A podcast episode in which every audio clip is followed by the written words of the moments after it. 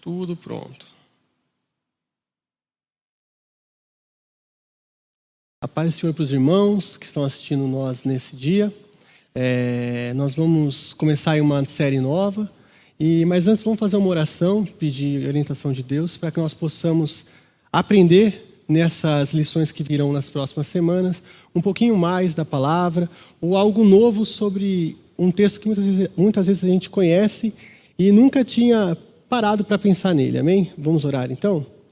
Pai, nós nos colocamos agora na tua presença para pedir ao Senhor, Deus, que venha a nos esclarecer, a iluminar as nossas mentes, a nos ajudar, Deus, a entendermos melhor a tua palavra. Sabemos, Pai, que muitas vezes podemos fazer uma leitura errada de algo, podemos não entender uma leitura sua, mas seguimos aqui a tua ordem, a tua palavra e pedimos que o teu Espírito venha a nos esclarecer, a nos ensinar em cada um dos versos, em cada um dos versículos da Bíblia, que nós possamos aprender não somente, Deus, como parecermos com o Senhor, mas também podemos ser gratos pela maravilhosa graça do Senhor, que é a nossa salvação. Eu te agradeço por tudo, em nome de Jesus. Amém. Pessoal, está é, tá no primeiro slide aí? Pode, pode tirar o título aí, vamos para o primeiro slide então, que é falar um pouquinho né, sobre a, a introdução da série, né, o que o que a gente quer falar, né? Qual, qual o real significado por trás né, das, dessas passagens que nós vamos falar nas minisséries? Hoje, no caso, né, de Jonas. Então, o objetivo, inicialmente, né, é mostrar que algumas passagens ou histórias da Bíblia que, de alguma forma, perderam né, o significado, o sentido ao longo dos anos e foram passadas assim muitas vezes. Nós acabamos criando chavões ou criando textos que, às vezes, nem estão direito na Bíblia, Pra, e algumas pessoas utilizaram isso para variações até da palavra de Deus é, mundo afora. Né? Muitas coisas, então, acabam tomando um outro sentido e são propagadas assim, levando a igreja ao entendimento errado né, de várias passagens da Bíblia. Pode mudar?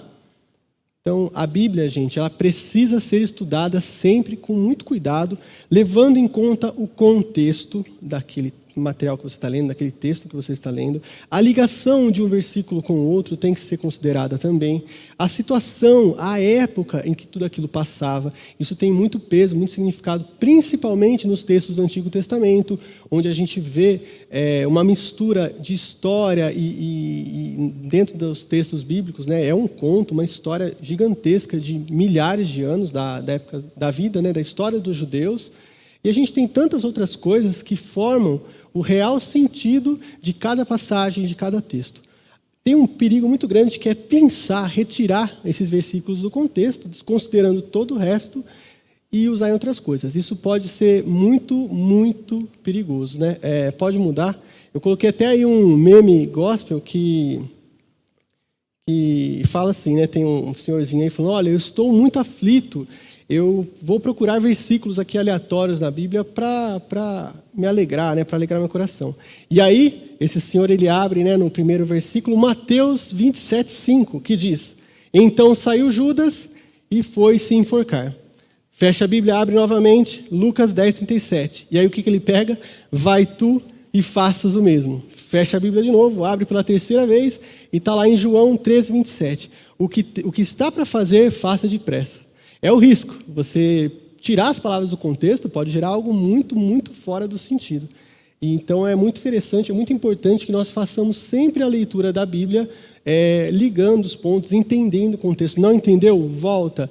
É, é uma questão histórica ali que você não entendeu? Procura. Hoje a gente tem internet, é tão simples de encontrar conteúdo sobre tudo, conteúdo bom e conteúdo ruim, infelizmente, mas é muito importante que nós estejamos atentos, focados sempre na melhor interpretação do que é, na interpretação que Deus tem naquele versículo para nós, amém? Então, é, pode mudar o slide. No nosso primeiro aí, é, nosso primeiro estudo, né?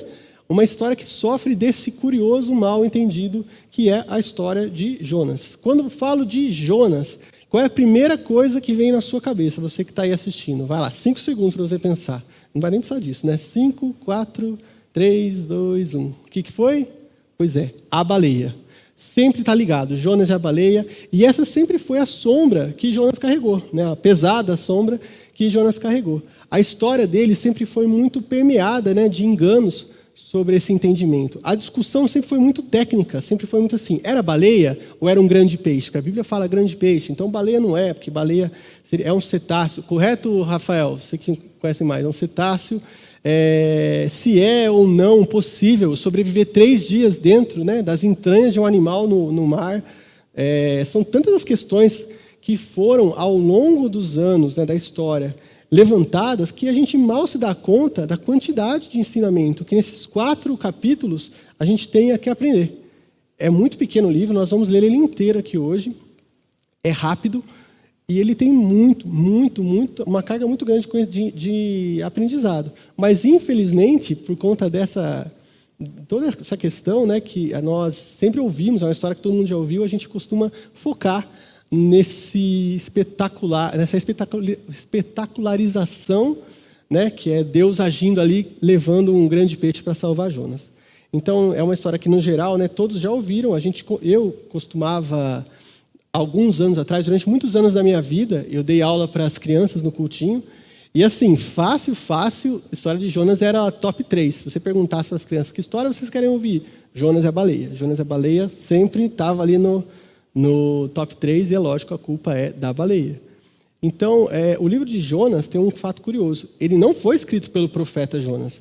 Ele tem uma autoria desconhecida e foi publicado possivelmente vários anos após a morte dele. Outro detalhe é que, ao contrário dos outros livros de profetas, o livro de Jonas não traz as profecias que Jonas, porventura, tenha passado para o povo ou que ele tenha é, recebido de Deus, mas traz simples e curta uma história da vida dele, que já serve de ensino para todos nós. É, é uma história que, para muitos estudiosos, representa a, a questão do tratamento entre judeus e gentios. Né? E a gente vai ver isso mais para frente, o que, que isso tem a ver. É, aprendemos sempre que Jonas é uma história sobre fuga de Deus e arrependimento. Hoje, nós vamos, pode mudar até hoje, nós vamos ver que Jonas é, antes de tudo, uma aula sobre ressentimento, o perdão de Deus e sobre a incapacidade humana de lidar com a graça divina. Pode mudar, Rafael. Então vamos lá, parte 1. Vou começar direto na Bíblia para entender essa história. Né? Quem era Jonas? Né? Então vamos lá. E veio, Jonas, pode abrir a sua Bíblia aí, Jonas capítulo 1, versículo 1. E veio a palavra do Senhor a Jonas, filho de Amitai, dizendo: Levanta-te, vai à grande cidade de Nínive e clama contra ela, porque a sua malícia subiu até a minha presença. É, primeiro ponto de atenção aqui. É, Jonas, né, o filho de Amitai, ele era possivelmente cidadão né, de Gat-Hefer, no norte de Israel. É, essas cidades, a maioria das cidades do Antigo Testamento, foram completamente destruídas e por ser uma região né, muito vento e tudo mais, a maioria delas está praticamente enterrada. O que você tem de vestígios da cidade está por baixo da, da, das areias ali da região do Egito, de, é, do, de Israel e toda aquela região ali. Né? Então a gente tem muitas cidades que são citadas na Bíblia que simplesmente desapareceram, outras não. Tá? Então, primeiro ponto de atenção aqui: Jonas era um profeta, ou seja, ele já conhecia a Deus, ele já tinha um contato com Deus. Ele não foi uma pessoa que estava dormindo ali e recebeu um chamado de Deus para fazer algo. Ele já era alguém que era responsável por trazer, né? Os profetas responsáveis por trazer ali a propagação da palavra de Deus no Antigo Testamento antes né, da vinda de Cristo. Era deles, inclusive, a responsabilidade de transmitir a ira de Deus para povos que estavam contrários à sua vontade que foi o caso de Nínive, né? Continuando na Bíblia, então. Porém, Jonas se levantou para fugir da presença do Senhor para Tarsis, e descendo a Jope, achou um navio que ia para Tarsis. Pagou, pois, a sua passagem e desceu para dentro dele para ir com eles para Tarsis, para longe da presença do Senhor. É, Jonas, então, aqui outro ponto. Jonas resolve fugir da presença do Senhor, indo para Tarsis, que até Hoje, a gente não tem uma exatidão muito grande do que, do que seria. Existe muitos estudos que dizem que poderia ser é, na Espanha, uma região mais ao Mediterrâneo, enquanto nós sabemos que, assim, a exata, exata posição não. Tarsis, na verdade, é uma palavra que era muito comumente usada para cidade litoral, cidade litorânea, né? Então a gente não tem exatamente posição para traçar até o caminho, né, que seria que foi feito, mas foi totalmente contrário do caminho que ele deveria fazer. E aqui está o ponto principal. Ele resolve fugir da presença de Deus. Anotem isso aí. Né, é, nós temos o costume, né, o hábito, de criticarmos Jonas pelo absurdo de não querer cumprir o chamado de Deus. Aí é, é sempre assim, né? Você escuta, ah, mas se Deus mandasse eu iria. Jonas recebeu uma mensagem direto de Deus e não foi. Como é covarde e tal. Porque muitas vezes as pessoas entendem até um pouco errado esse trecho. A gente vai ver aqui, ó. Mas a pergunta que eu faço para você que está assistindo: se Deus hoje chegasse para você à noite e falasse assim, vai para Nínive, você iria? Dar o slide para mim aí, então. Valeu. Nínive, né, ou o que sobrou da cidade de Nínive, se encontram hoje no Iraque. Precisamente numa cidadezinha bem tranquila, chamada Mossul. Para vocês terem uma ideia, Mossul é o berço do Estado Islâmico dentro do Iraque. É o local onde, um dos locais mais destruídos. Foi destruído durante a guerra do Iraque, foi destruído durante a, a, os levantes depois da guerra, né, depois da queda de Saddam Hussein, reconstruída e destruída novamente pelo Estado Islâmico. Então, é um lugar muito, muito tranquilo, né? Para nós irmos levar a palavra de Deus. E aí, continuamos criticando Jonas? Você iria? Ou está mais parecido aí com, com Jonas o seu pensamento, né? Um fato curioso é que a Bíblia não menciona em nenhum momento que Jonas fugiu por medo das pessoas de Nínive, mas sim que ele fugiu da presença de Deus. O problema não era o medo ou o desconhecimento né, da, do poder de Deus, mas sim a falta de vontade que Jonas tinha de cumprir a missão de Deus. Jonas quis impor a sua vontade, isso é muito importante. Jonas quis impor a sua vontade à vontade de Deus. Então, esse é um ponto importante para a gente levar aqui no texto. Vamos lá para a Bíblia de novo. Mas o Senhor mandou ao mar um grande vento e fez no mar uma forte tempestade, e o navio estava a ponto de quebrar-se. Então temeram os marinheiros e clamavam cada um ao seu Deus e lançaram ao mar as cargas que estavam no navio, para aliviarem o seu peso. Jonas, porém, desceu ao porão do navio e, tendo-se deitado, dormia um sono profundo. E mestres do navio, e o mestre do navio chegou-se a ele e disse-lhe: Que tens, dorminhoco? Levanta-te, clama a teu Deus. Talvez assim ele se lembre de nós, para que não pereçamos. E diziam cada um ao seu companheiro: Vinde e lancemos sorte, para que saibamos por que causa nos sobreveio esse mal. E lançaram sortes, e a sorte caiu sobre Jonas. Então lhe disseram: Declara-nos tu agora por causa do que nos sobreveio esse mal. Que ocupação é a tua? De onde vens? Qual é a tua terra? E de que povo és tu? E eles lhes disse: Eu sou hebreu, temo ao Senhor, o Deus do céu, que fez a terra, o mar e a terra seca. Então esses homens se encheram de grande temor e disseram-lhe: Por que fizeste tu isso? Pois sabiam os homens que fugia da presença do Senhor, porque eles a tinham declarado. E disseram-lhe: Que te faremos nós para que o mar se acalme? Porque o mar ia se tornando cada vez mais tempestuoso. E eles lhe disse: Levantai-me e lançai-me ao mar. Jonas, Jonas disse para, para os, os marinheiros: Levanta-me e lança-me ao mar, e o mar vos aquietará, porque eu sei que por minha causa vos sobreveio essa grande tempestade. Entretanto, os homens remavam para fazer voltar o navio à terra, mas não podiam, porquanto o mar se ia esbravecendo cada vez mais contra eles.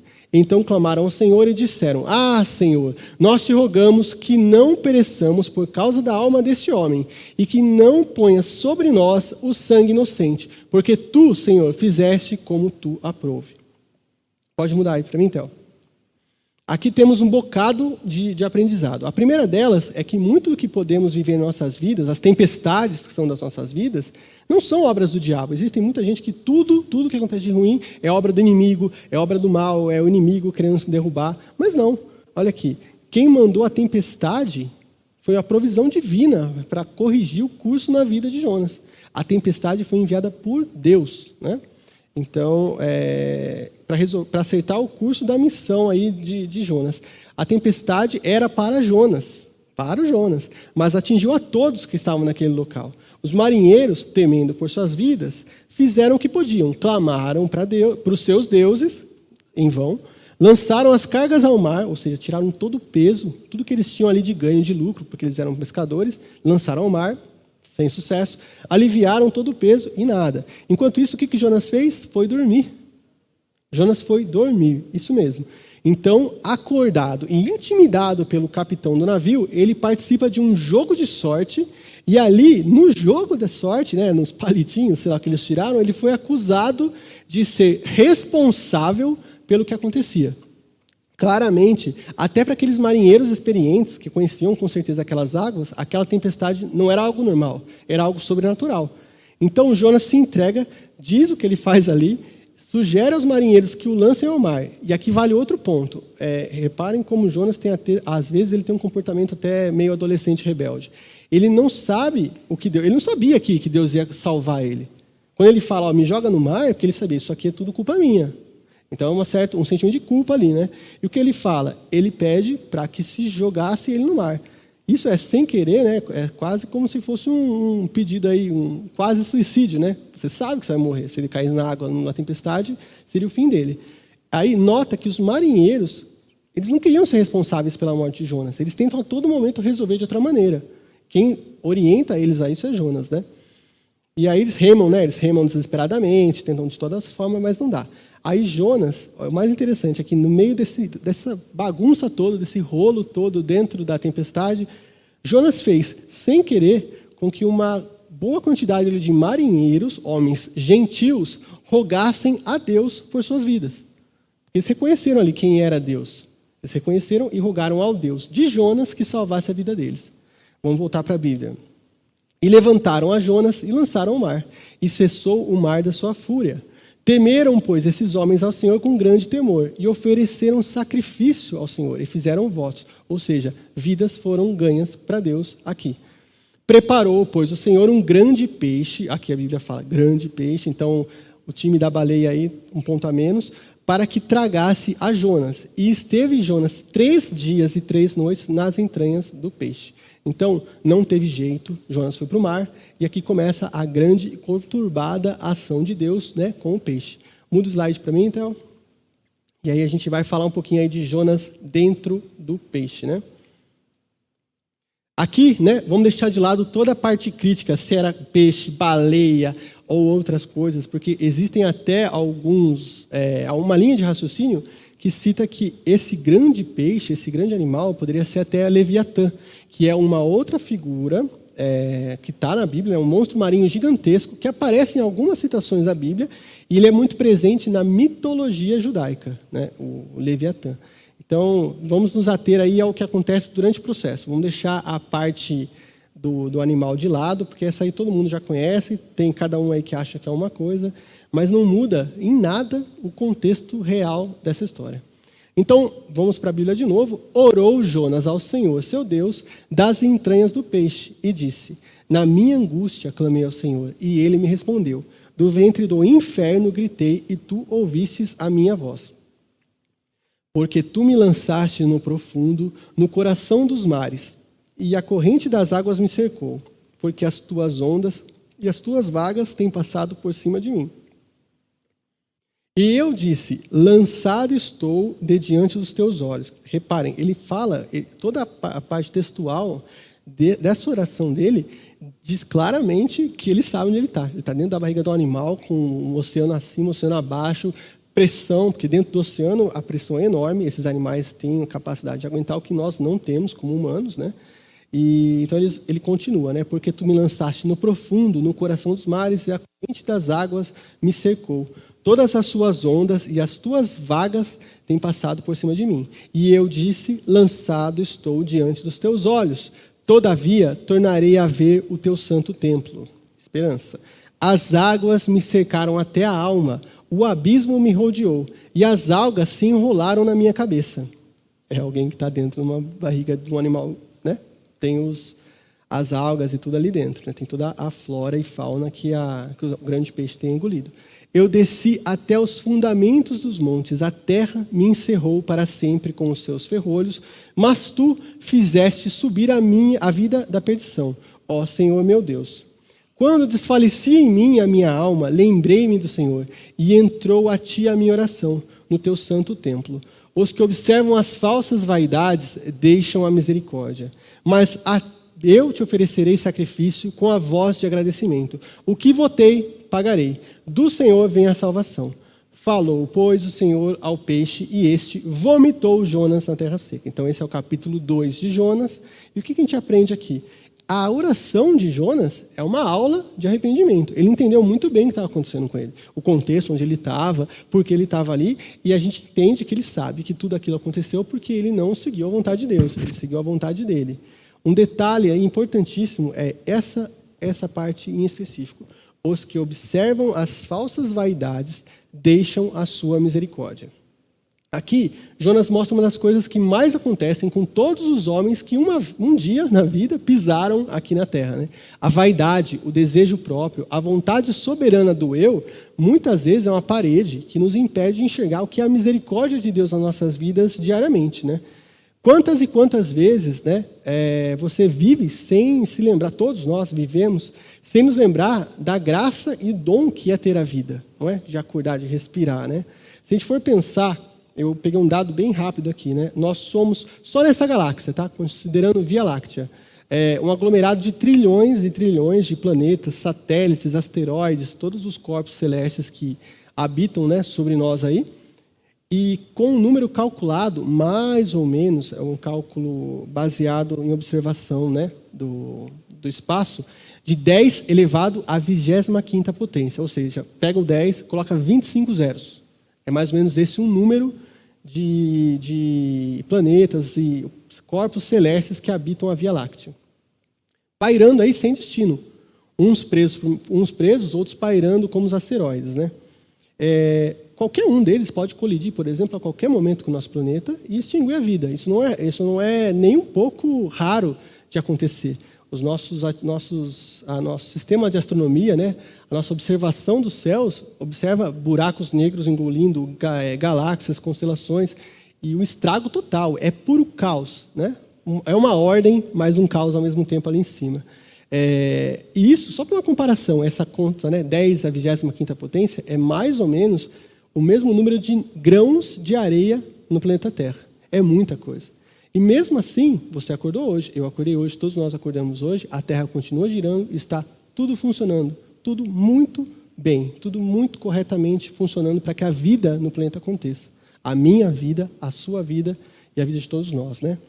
Então, é, a misericórdia de Deus renova, se renova, se renova a cada dia. Mas muitas vezes, né, o nossa vaidade, o meu eu, ele faz com que a grandiosidade de Deus seja encoberta pelas minhas vontades. É, Jonas, ao final desse momento de arrependimento, é então lançado em terra firme e segue para Nínive para cumprir a sua missão. Pode mudar aí o slide. Então, é, só voltando aqui, né? Jonas teve então uma nova chance, certo? A gente vai para a parte dele chegando em Nínive, a querida Mossul dos dias atuais. E veio a palavra do Senhor segunda vez a Jonas, ou seja, novamente a mesma palavra: levanta-te e vai à grande cidade de Nínive e prega contra ela a mensagem que eu te digo. Um detalhe aqui: grande cidade de Nínive. Por quê? As cidades do passado não tinham, não eram é, cidades muito gigantescas, não eram cidades com um aglomerado. Nós, nós tínhamos muitas tribos, muitos é, pequenos assentamentos e as cidades não eram tão completas. Nínive era um caso à parte ela era uma cidade considerada gigantesca para a época. Né? E ele foi chamado para ir até lá pregar a palavra do Senhor para toda sorte de pessoas que ali habitavam em pecado. Então levantou-se Jonas e foi para Nínive, segundo a palavra do Senhor. Ora, Nínive era uma cidade muito grande, de três dias de caminho. E começou Jonas a entrar pela cidade, caminho de um dia, e pregava, dizendo: Ainda quarenta dias e Nínive será subvertida. E os homens de Nínive creram em Deus e proclamaram um jejum e vestiram-se de saco, desde o maior até o menor. Esta palavra chegou também ao rei de Nínive, e ele levantou-se do seu trono, tirou de si as suas vestes, cobriu-se de saco e sentou-se sobre a cinza. Esse ato né, das vestes, de cobrir-se de saco, era, uma, uma era uma forma mesmo de se explicitar contra a sua vaidade. Né? Você tira que era mais uma das coisas mais que determinavam o seu status, a sua posição social no passado, talvez até mais que os dias de hoje, é a vestimenta, porque ela tinha uma diferença absurda entre as classes sociais da época, né? Não sei se a gente pode usar esse termo, classes sociais para essa época, mas era realmente bem distinto a roupa de um rei, a roupa de um de um levita e tudo mais. Então se cobriu, né, de saco e sentaram-se sobre a cinza, e fez uma proclamação que se divulgou em Nínive, pelo decreto do rei e dos seus grandes, dizendo: Nem homem, nem animais, nem bois, nem ovelhas provem coisa alguma, nem lhes dê alimento, nem bebam água. Mas os homens e os animais sejam cobertos de sacos e clamem fortemente a Deus e convertam-se, cada um do seu caminho e da violência que há nas suas mãos. Quem sabe se se voltar, se se voltar a Deus e se arrependerá, e se apartará do furor da sua ira, de sorte que não pereçamos. Eles fizeram tudo isso, não com a certeza de que Deus ia, é, ia poupá-los. Eles fizeram na tentativa, mas com arrependimento. Eles estavam cientes de que estavam errados. Existia ali legítimo arrependimento por parte dos ninivitas. E Deus viu as obras deles, como se converteram do seu mau caminho, e se arrependeu do mal que tinha anunciado que lhes faria, e não o fez. Capítulo 3, então, de Jonas. A palavra de Jonas para Nínive era duríssima. Era praticamente o juízo final, né? Era destruição. 40 dias, arrependam-se 40 dias, ou vai acabar isso aqui. E aí era um, o povo afastado de Deus. Né? E a proclamar ela, Jonas sabia que poderia estar ali observando pela última vez aquelas pessoas. Eram seus últimos dias de vida, né? De centenas de milhares de cidadãos, né? dos 120 mil que a Bíblia fala que existiam ali na cidade de Nínive. E outra coisa, com certeza, naquela época, já se conhecia muito bem a história, o fim de Sodoma e Gomorra, né? Então já era meio que conhecido dos povos ali a, o que acontecera no passado. Pode mudar até, por favor? E eis que acontece uma coisa é, inesperada. Né? Deus, os pecadores de Nínive, aqueles assassinos, os corruptos, bandidos, idólatras, sodomitas, todos, não só ouvem a palavra, como sentem temor de Deus e de súbito passam a ver que estavam no caminho contrário ao caminho de Deus. A palavra chega ao rei, né, que temendo o juízo de Deus, proclama que todos se arrependessem, jesuassem, clamassem a Deus por misericórdia. Deus então poupa os ninivitas, pois viu arrependimento nos seus corações. E aqui vale uma menção, tá? É, a palavra arrependeu, na Bíblia aparece algumas vezes, é, ela é uma tradução, não, não seria errônea, mas a gente entende ela como não é uma melhor forma de expressão em português, por falta de uma palavra melhor da palavra original, tá? do termo original hebraico. Então, na falta, o termo arrependeu foi usado. É, Deus não se arrepende, ele já sabia de antemão que o povo ali seria se arrependeria. Ele se comove com o coração daquele povo que realmente está arrependido e os poupa do juízo. Ele muda a sorte daquele povo. Como ele faz para todos nós, ele muda a nossa sorte, ele muda o, o, destino, ele pode, ele sabe de todas as coisas, então ele pode muito bem, é, ele sabe o que você passa e sabe também a, a bênção que está te aguardando ali na frente, quando você tem um coração que agrada a Deus e busca Ele em constante adoração aí, né? Então, Deus aqui mostra esse lado misericordioso para a tristeza de quem? De Jonas. Muda o slide aí para mim, Rafael. É... Jonas, ele se enfurece. O Jonas, ele não gostou desse negócio. Ele foi para lá com um objetivo. Ele foi para lá para ver uma cidade ser destruída. Ele foi para lá para falar o castigo que Deus estaria para aquele povo. Para aquele povo que anda contrário ao caminho de Deus. Para aquele povo que não segue o que Deus fala. Ele queria o quê? Ele queria a destruição. Ele queria ver realmente ali a, a destruição da cidade, né?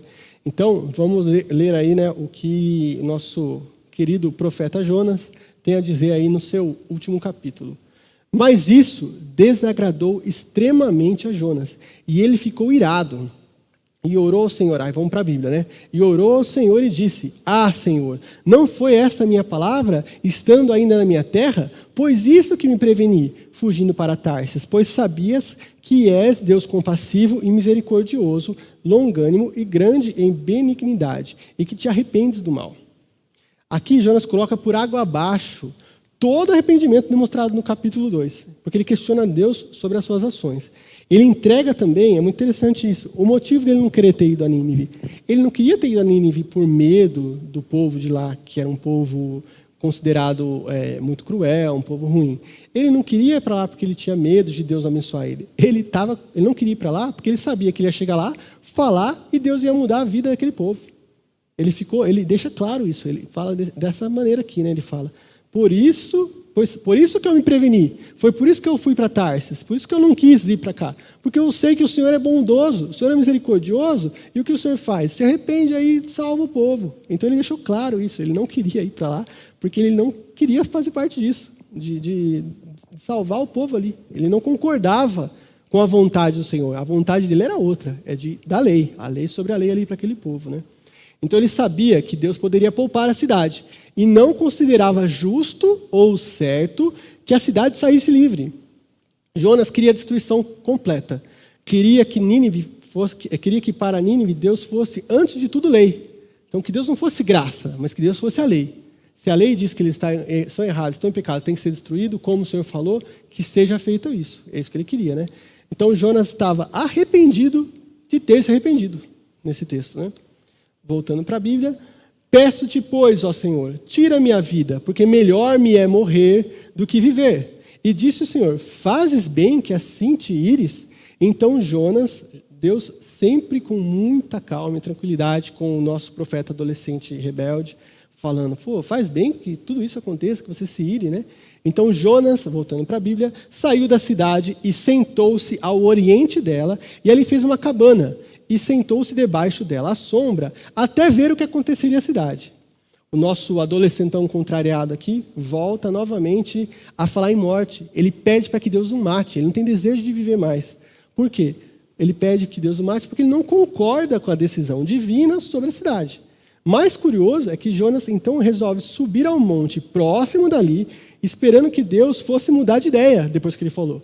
Porque se ele sobe ao monte para ver o que ia acontecer com a cidade, é porque ele achava que isso podia mudar. Que uma hora ou outra podia chover aí é, fogo do céu, como aconteceu em Sodoma, e ele ia ver ali de camarote. Então ele sobe e realmente aguarda ali, achando que o pedido dele de destruição da cidade fosse ser considerado por Deus. De novo, a vontade dele imperando sobre a vontade do Senhor.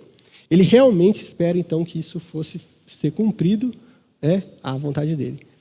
Voltando para a Bíblia, e fez o Senhor Deus nascer uma boboreira, e ela subiu por cima de Jonas, para que me fizesse sombra sobre a sua cabeça, a fim de livrar do seu enfado.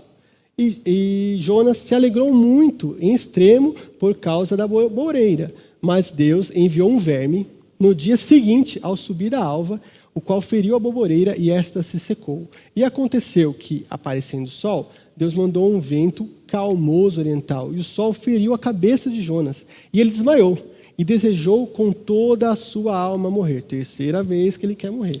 Dizendo: Melhor me é morrer do que viver. Então disse Deus a Jonas: Fazes bem que assim te ires por causa da boboreira? E ele disse: Faço bem que me revolte até a morte. Ele considera em todos os momentos que está correto. Ele briga com Deus, ele discute aqui com Deus. Então, basicamente, o que Deus faz aqui, né? É, a cena é muito fácil de ser visualizada, né? Jonas no alto do monte ali na sua cabaninha, um sol muito forte, é, esperando né, chover o fogo do céu, quando de súbito brota uma boboreira que dá sombra e tranquilidade ao nosso profeta reclamão. Ao descansar, então ele deita, né? A boboreira dorme à noite, durante a manhã seguinte, a boboreira é ferida por Deus, por um verme que Deus envia, e ela morre secando rapidamente. Nosso amigo, então, novamente deseja morrer, né? não compreendendo a grandiosidade da missão de Deus em sua vida. O que tinha sido feito ali ele não compreendia até então. Ele estava preocupado com ele, agora ele estava preocupado com a sombra que ele tinha perdido, com a pobre da boboreira que morreu. Deus pergunta a ele sobre a boboreira e ele, novamente rebelde, sem causa, pede que Deus o mate, pois não considera justa a ação de Deus. Ele vê, ele tem compaixão da boboreira. Né? É muito claro isso no texto. Ele, ele fica muito chateado de Deus dar a boboreira para ele e retirar. Né? E aí, então, voltando para a Bíblia, e disse o Senhor: Tivestes tu compaixão da boboreira, no qual não trabalhaste, nem a fizeste crescer, que numa noite nasceu e numa noite pereceu.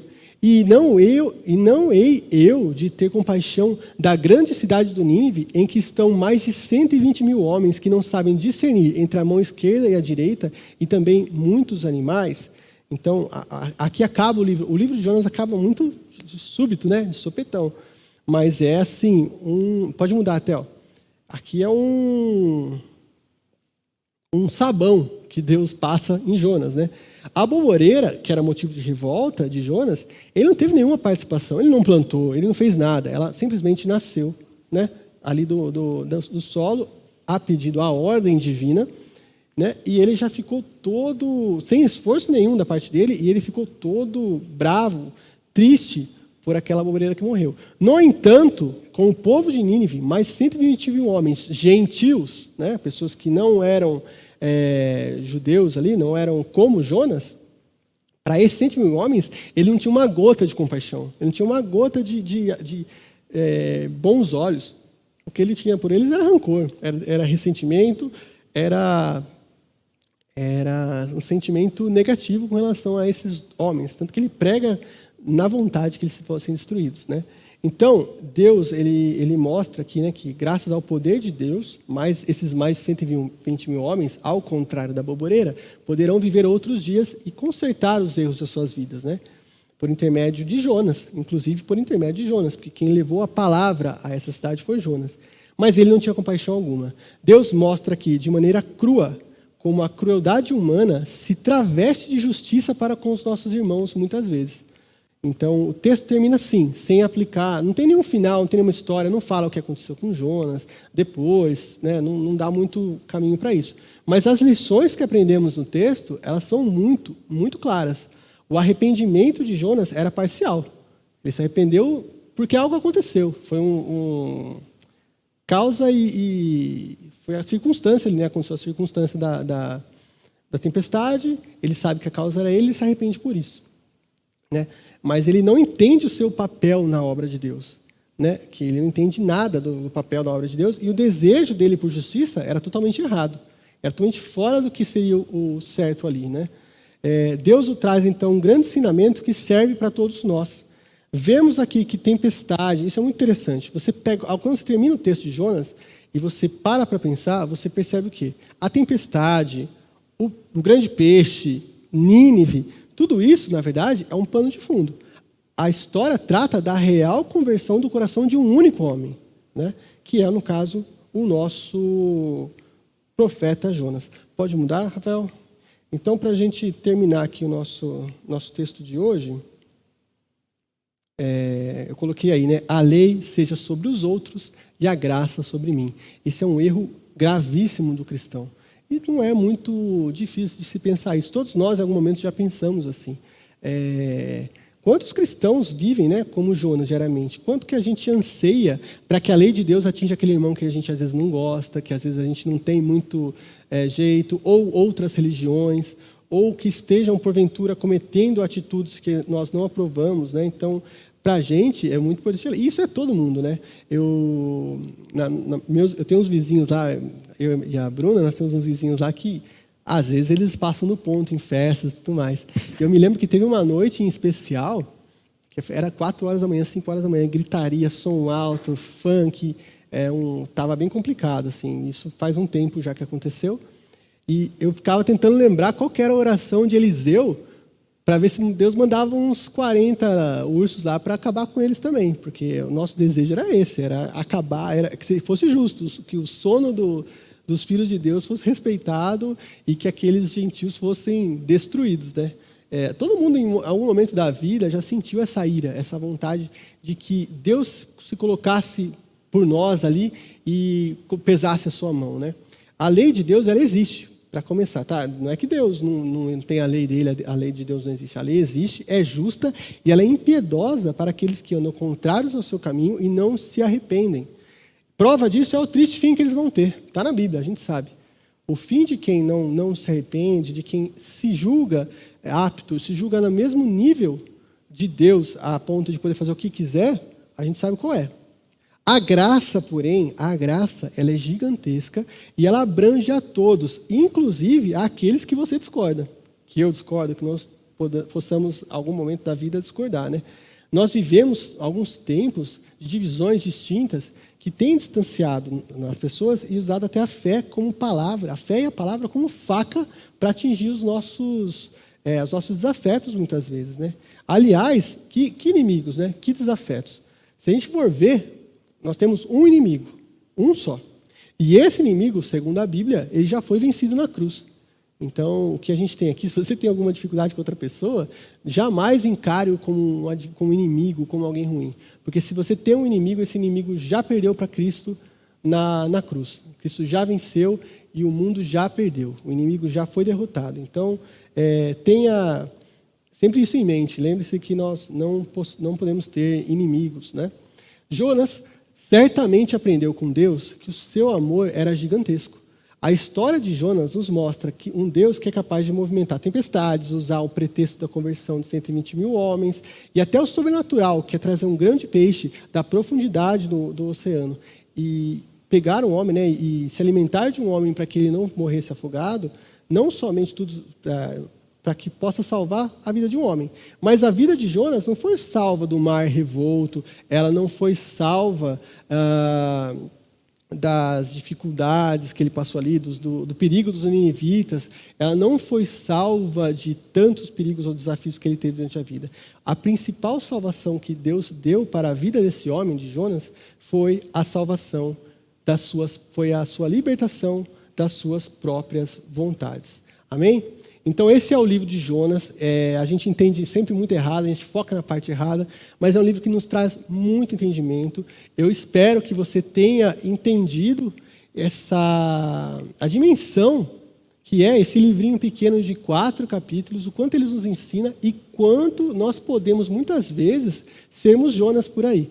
Que nós possamos ser o Jonas depois de tudo. O Jonas que entendeu que a sua vaidade, que o seu eu, não pode estar de maneira alguma acima da graça e perfeição de Deus. Amém? Vamos orar então? É, pai, nós te agradecemos por esse ensino, pelo que o Senhor tem nos demonstrado. Pai, nós agradecemos ao Senhor porque, de uma maneira tão simples, tão bem explicada num livro curto, o Senhor nos mostra arrependimento, perdão, ensinamento sobre como tratarmos os outros que são diferentes de nós, como tratarmos aqueles que nós desconhecemos, como nós temos que ter o nosso coração parecido com o Senhor, Deus, um coração que não se que não se ira, que perdoa, um coração que consegue mudar a, as histórias, mudar o final das coisas e que consegue principalmente se sobrepor ao nosso próprio eu, Deus. Que o Senhor venha abençoar cada um dos que aqui estiveram nessa live, os que virão porventura assistir em outros momentos e que nós possamos nessa noite é, lembrarmos, Pai, descansarmos em Deus e sabemos que o Senhor tem cuidado de nossas vidas, Pai. Muito obrigado por tudo. Em nome de Jesus, amém. Você quer terminar, Rafael? Cadê o Rafael? Quer que eu termine aqui? Tá, joia. Vamos passar os recados. Tem recado? Nós, ah, no sábado, os nossos jovens aqui da igreja têm o sol de passagem. Muito legal o sol de passagem deles, é a partir das 7 horas da noite.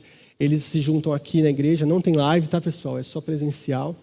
Eles se juntam aqui na igreja para louvar a Deus, falar um pouquinho da palavra do Senhor. E nesse sábado em especial vai estar aqui o pastor Gesiel. pastor Gesiel, que é parente nosso, e esteve muito, muitos anos né, numa missão muito legal que ele teve, num trabalho no Japão. O Japão, que é um país que o cristianismo não é tão grande, né, um país que é, é dificultoso para o cristianismo, está às vezes em ascensão, mas ele fez um trabalho muito legal lá e ele está de volta aqui no Brasil, né, morando aqui no Brasil, e vai passar um tempinho aqui com eles trazendo essa palavra. Então você, jovem que está aí assistindo, você que quer ter um momento aí com Deus, quer também curtir aí um pouco da, da palavra de Deus de uma maneira mais leve, uma maneira mais que fala diretamente com você, vem aí aqui na igreja, curso número 8, no sábado às 7 horas. Amém? Sua bênção agora? Tá bom, vamos lá, pessoal.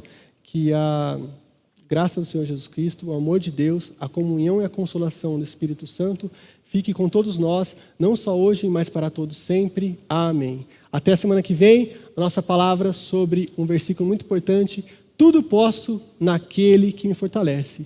Mas não é bem assim. Até mais.